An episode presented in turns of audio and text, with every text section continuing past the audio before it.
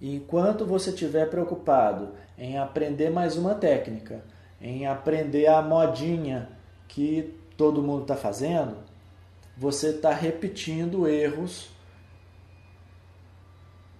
muitas vezes hábitos errados que você tem na gestão do dinheiro, na lida com o dinheiro, e você vai perpetuar problemas que porventura existam.